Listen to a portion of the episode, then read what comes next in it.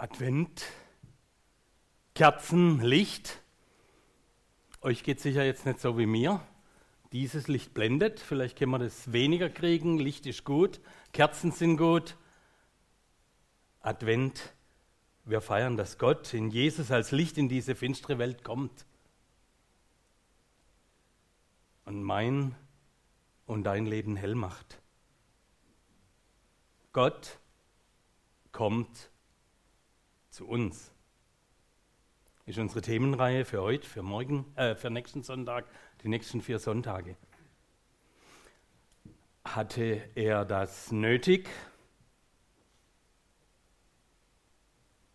Haben wir, du und ich das nötig? Wie denkst du darüber? Lass uns in diesen Psalm reinschauen. Psalmen gibt es 150 Stück in der Bibel. 73 davon stammen von David, gesammelt, herausgegeben, oft auch selbst verfasst. Und Psalmen sind geistliche Lieder, Gedichte, wurden als Gebets- oder Gesangbuch oft auch im zweiten Tempel verwendet. Der Psalm so habe ich gelesen, wurde wohl beim Einzug während einer Prozession gesungen, vermutlich als die Bundeslade damals von David nach Jerusalem geholt wurde. Ich habe das gelesen, könnt ihr zu Hause auch machen. Ich fand das ganz interessant. Dann kann man sich so ein bisschen reinversetzen in die Situation von David. Er freut sich, er tanzt, er hüpft, er sagt, wow, die Bundeslade wieder in Jerusalem.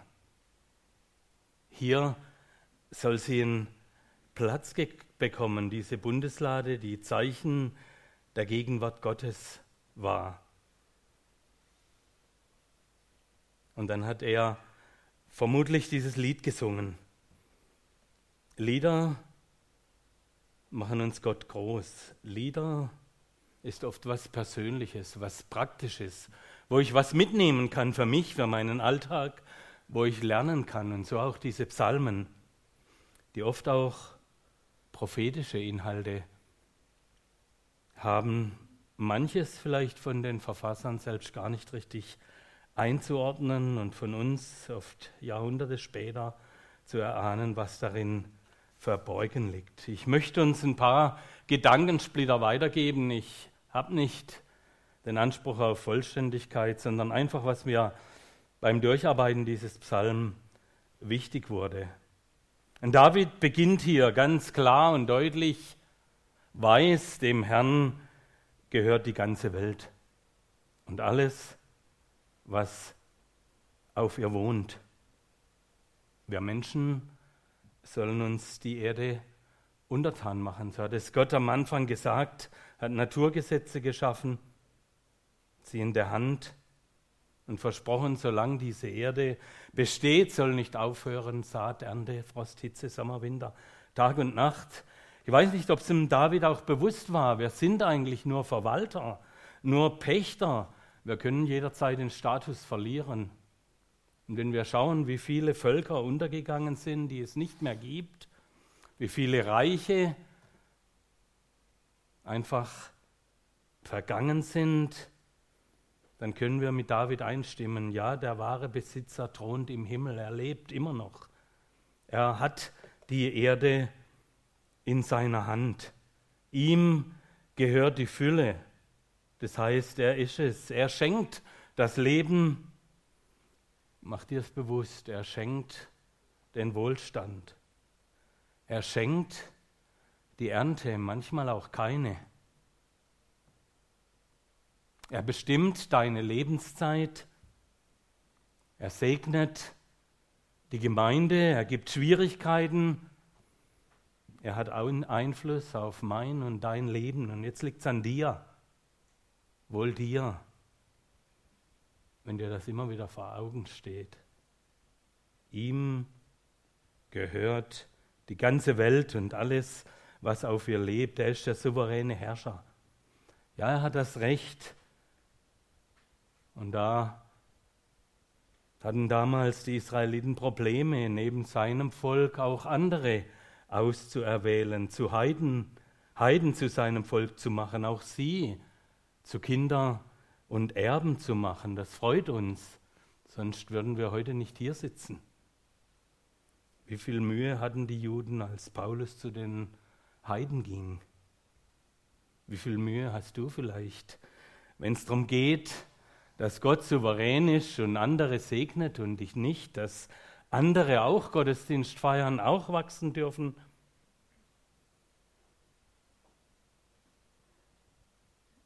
Noch hat allerdings, und das merken wir immer wieder, ein anderer das Regiment und ist der Fürst auf dieser Welt, der regiert, der Teufel, der kaputt machen möchte, was uns Menschen gut tut. Wir können es erleben, wenn wir in die Nachrichten schauen, was der Mensch, der sich vom Teufel beherrschen lässt, imstande ist, alles anzurichten. Korruption, Kriege, Attentate, IS, auch in anderen Bereichen, ich sage nur Gender, auf den unterschiedlichsten Ebenen. Es lässt sich schwer erahnen, wie es sein wird, wenn Gott das endgültige Reich aufrichtet, sein Regiment führt. David weiß, er hat die Welt erschaffen. Und ihr Lieben, da muss ich sagen, es fällt mir leichter einfach, der Bibel zu glauben. Vielleicht liegt es auch daran, dass in meiner Schulzeit noch so wenig von Evolution, Darwinismus und was da alles zusammengehört, stark im Vordergrund stand und gepredigt wurde, gelehrt wurde. Aber es fällt mir leichter, an einen mächtigen Schöpfer zu glauben, den es gibt, der spricht und es geschieht, der gebietet und es steht da, weil er alle Macht hat in, im Himmel und auf Erden, als all den vielen Zufällen und Entwicklungen zu vertrauen. Wem vertraust du, der vielleicht in der Schule was anderes sagen muss, schreiben muss, als was du im Inneren denkst, in der Uni was anderes beigebracht bekommst, im Alltag immer wieder damit konfrontiert wirst, dass sich alles weiterentwickelt hat seit Millionen Jahren. Mir kam ein, ich glaube, es war ein Pfarrer, der gefragt wurde, was er machen würde, wenn bewiesen werden könne, dass die Bibel falsch liege. Dann hat er gesagt, ich würde geduldig warten, bis sie den Fehler entdecken. Und ihr Lieben, mir ging es genauso. Ich habe vor kurzem gelesen, dass im Spieg, in der Bildzeitung war es im Juni 2017 vorne drauf auf dem Titel stand, gab es gar keinen Urknall? Fragezeichen. Steffen Havkin soll sich verrechnet haben. Ausgerechnet ein ehemaliger Kollege von Havkin, Professor Neil Turok, Direktor des Perimeter Institute of Theoretical Physics in Ontario, Kanada, behauptet nun, Stefan Havking habe sich in seinem Urknallmodell schlicht verrechnet. Ein Mitautor in Tureks Forscherteam bemerkte dazu, Unsere Forschung impliziert, dass wir entweder nach einem anderen Bild suchen sollten, um das sehr frühe Universum zu verstehen, oder dass wir die elementarsten Modelle der Quantengravitation überdenken müssen. Will geduldig warten, bis Sie Ihren Fehler eingestehen und bekennen. Am Anfang schuf Gott David wusste um diese Größe, diese Heiligkeit Gottes. Er hat es erlebt und lest im Samuel nach. Ich glaube, mir wird es nicht anders gehen, als beim Transport der Bundeslade plötzlich jemand sie sichern wollte und was passierte? Er starb, als er die Lade anfasste. David fürchtete sich, weshalb er die Bundeslade, die das als Zeichen der Gegenwart Gottes galt, eigentlich erst drei Monate später in die neue Stiftshütte in Jerusalem holte. Vielleicht wurde auch hier der Psalm nochmals gesungen. Weiß nicht. David beschreibt, als er diesen Gott kennenlernt, wer darf auf den Berg des Herrn gehen und seinen heiligen Tempel betreten? Wer kann diesem Herrn begegnen? Wer ist eigentlich würdig? Wer entspricht seinen Vorstellungen? Wer lebt nach seinen Geboten? Wer schafft es, ihm gehorsam zu, sein? Wer ist zugelassen zur Begegnung mit Gott, zum Gottesdienst? Du? Ich?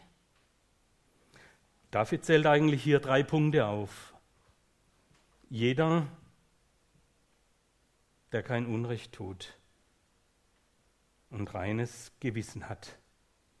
Wer Gott nahen will, muss, so übersetzt Luther, unschuldige Hände haben. Doch nicht nur sittlich, moralisch, nach außen rein. Wenn er denkt, dann passt es vielleicht für einen Theo. Gutes polizeiliches Führungszeugnis, habe noch nicht nachgefragt, was da alles drinsteht, sondern auch ein reines Herz, reine Gedanken. Jeder, der keine fremden Götter anbetet, der seine Seele nicht auf Falsches gründet, Eigennutz, Egoismus, Vergängliches. Hast du das ganz bewusst gesungen? Aller Reichtum ist wie Sand. Irdische Freuden, Befriedigung in der Welt. Weiß nicht, wenn du zurückguckst dieses Jahr, dann merkst du, und ich merke es auch, da sind wir sehr anfällig. Stolpern immer wieder. Und keinen falschen Eid schwert. Ja, Kinder Gottes verabscheuen jede Unwahrheit. Wie ist es möglich, mit dem Gott, der alles durchschaut, der mich kennt, der dich kennt, den Menschen kennt, der Wahrheit in Person ist, Gemeinschaft zu haben? wenn ich mir und anderen was vorspiele, was vorgaukle, wenn ich lüge, normalerweise nicht, doch auch hier merken wir, wie wir oft, um uns gut darzustellen, um korrekt gelten zu wollen, falsche Aussagen, faule Kompromisse machen. Einen solchen Menschen, der diese Voraussetzungen hat, wird Gott reich beschenken und für schuldlos erklären. Der Herr ist sein Helfer. Das gilt den Menschen, die sich nach dir richten und im Gebet deine Nähe suchen, du Gott Jakobs. Und was ist mit den anderen? Was ist mit mir?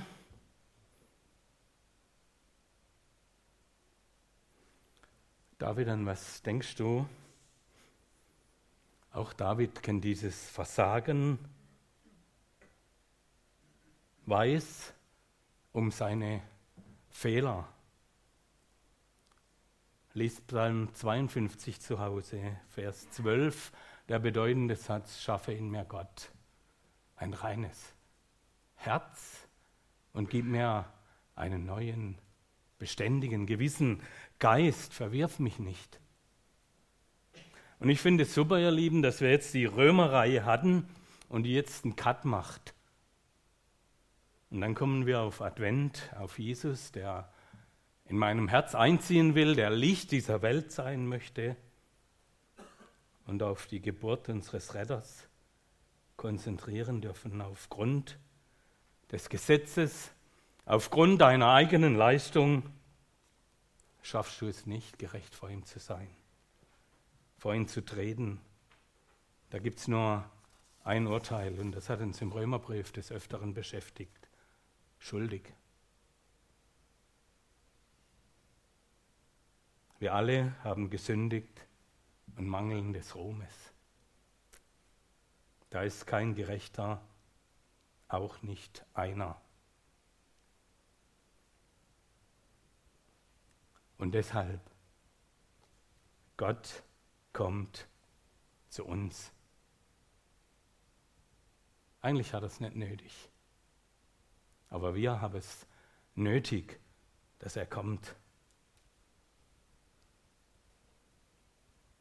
Gott kommt in Jesus zu mir, zu dir, ganz persönlich. Gott will den Ausweis, die Freikarte dir schenken in den Himmel. Man kann es vielleicht ganz modern ausdrücken. Ich denke eigentlich negativ über solche Sachen, aber er möchte dir den Chip im Herzen schenken. Einpflanzen Christus in dir. Und dieser Christus in dir, der sagt, herzlich willkommen, komm heim.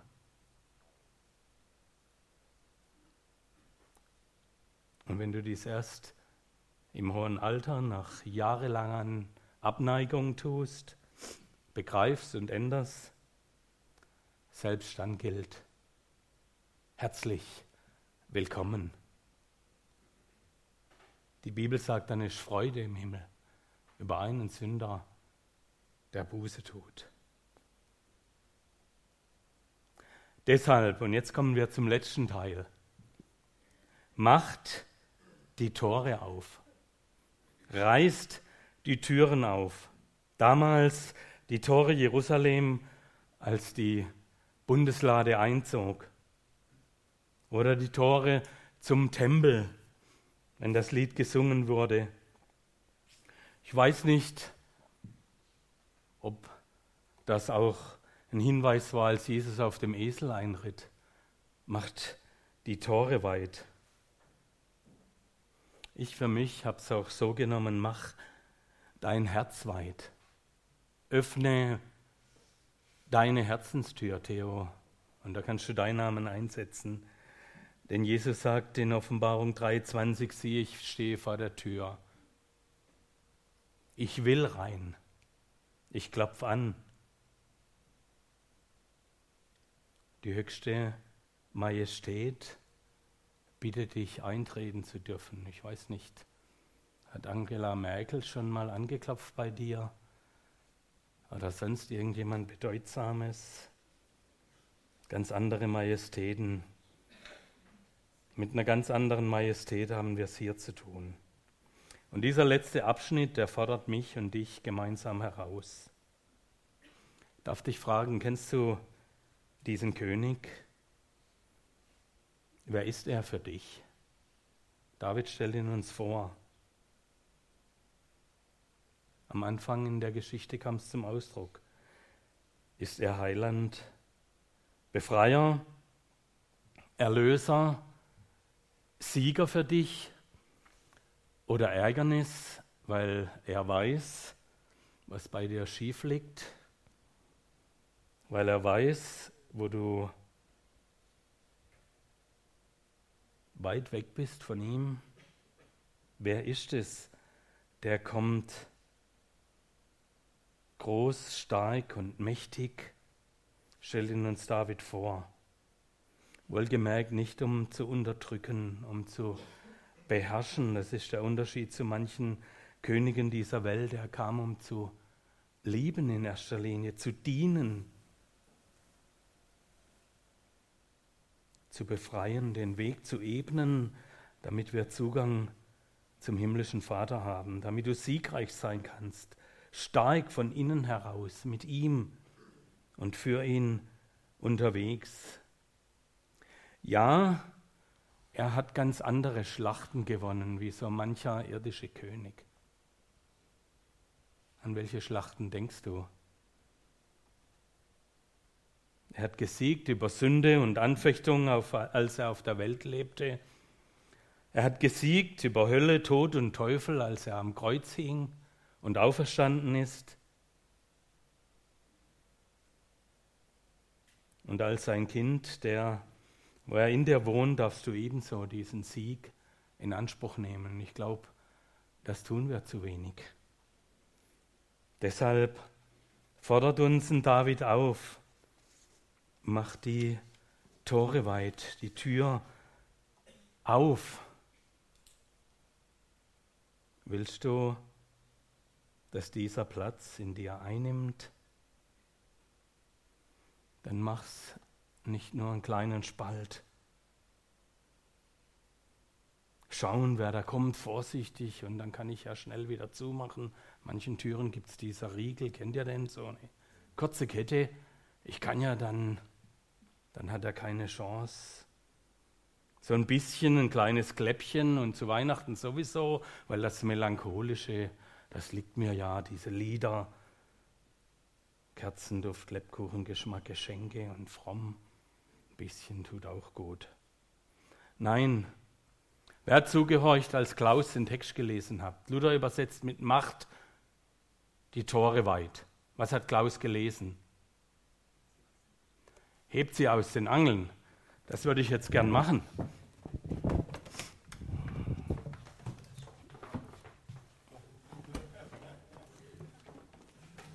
Geh mal darüber, ist besser. Wisst ihr, was das heißt? Hebt sie aus den Angeln. Du kannst nicht mehr zumachen. Hebt sie aus den Angeln. Das heißt, da ist auch das Scharnier weg. Es gibt Platz. Lass rein. Jetzt kommt vielleicht Kaltluft rein. Reiß sie raus. Ich habe so in meiner Fantasie gedacht, hat David noch gemeint, das Futter muss auch weg. Da muss Platz sein, dass Jesus reinkommt, dass der Eingang so groß wie möglich ist. Und schaut euch dieses Bild an. Wisst ihr, was ich gern hätte? die nächsten Wochen, die nächsten Monate. Wenn sie aus den Hangel gehoben ist, hier kam es schon zur Sprache, dann kann ich es nicht mehr zumachen. Und was ist noch? Der, der draußen ist, sieht rein.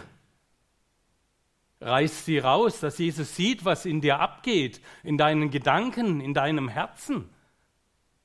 Er will morgens, mittags, abends, täglich, nicht nur sonntags reinschauen.